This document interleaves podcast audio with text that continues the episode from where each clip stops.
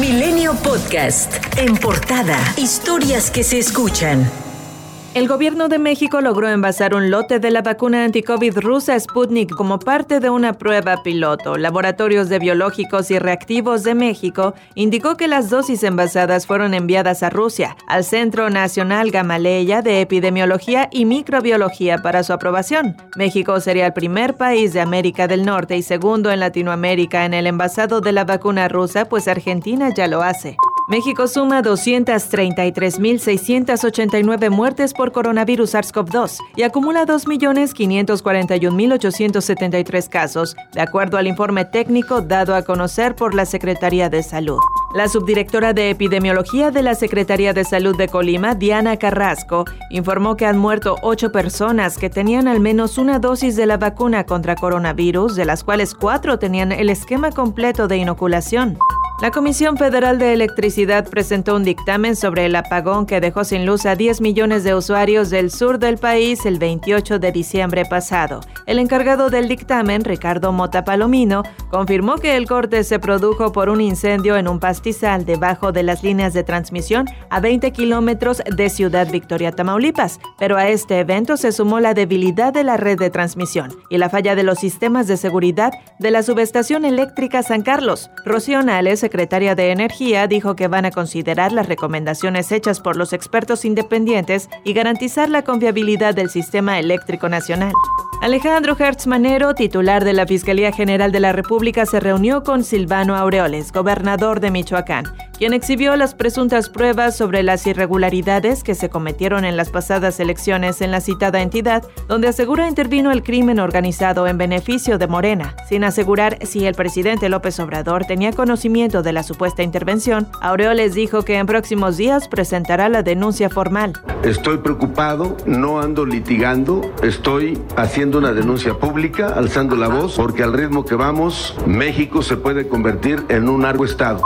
El presidente López Obrador habló de seis de sus posibles sucesores en 2024. La jefa de gobierno de la Ciudad de México, Claudia Sheinbaum, el canciller Marcelo Ebrard, a la secretaria de Economía, Tatiana Cloutier, la secretaria de Energía, Rocío Nale, así como el embajador de México en Estados Unidos, Esteban Moctezuma, y al representante ante la ONU, Juan Ramón de la Fuente. Ha llamado la atención que el presidente no nombrara al senador Ricardo Monreal, quien ha mostrado su interés por competir en la elección presidencial.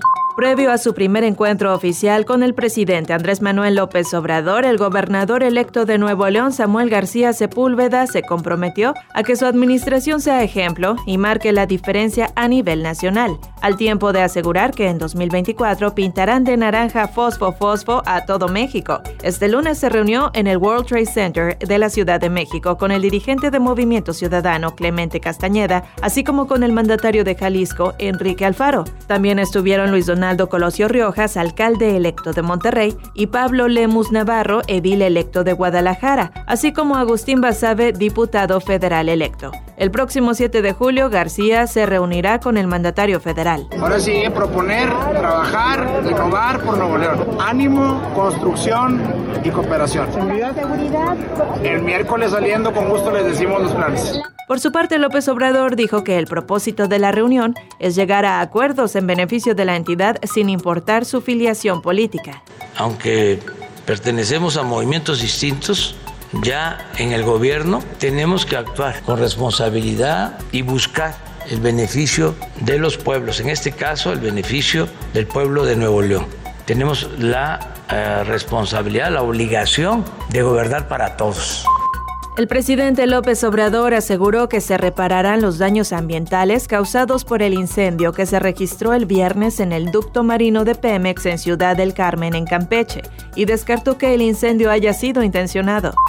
La sección instructora de la Cámara de Diputados avaló los desafueros de los diputados Saúl Huerta, de Morena, acusado de violación equiparada y abuso sexual contra menores de edad, y Mauricio Toledo del Partido del Trabajo, imputado por enriquecimiento ilícito, luego que la semana pasada no se logró el quórum requerido para llevar a cabo la sesión.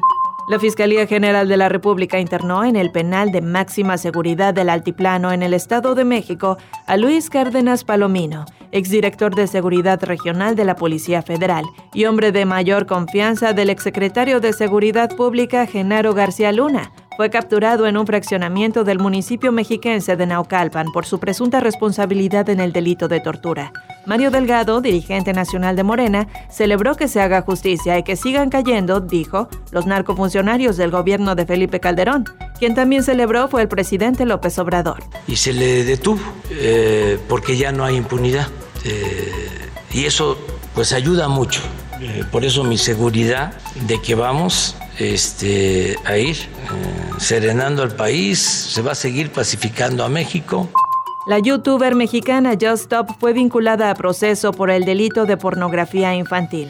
Su defensor, el abogado Ricardo Cajal, señaló que se presentaron peritajes sin aclarar de qué tipo y que se demostró que su representada no incurrió en delito alguno. No obstante, acusó que el juez cometió una violación a los derechos de Jocelyn Hoffman al no tomar en cuenta los datos de prueba de su presunta inocencia mostró que no existía delito, sin embargo el juez no permitió el debate, ya traía su resolución lista y que en lo que consideramos un, un absoluto despliegue de poder una violación a los derechos de mi representada, vamos a apelar.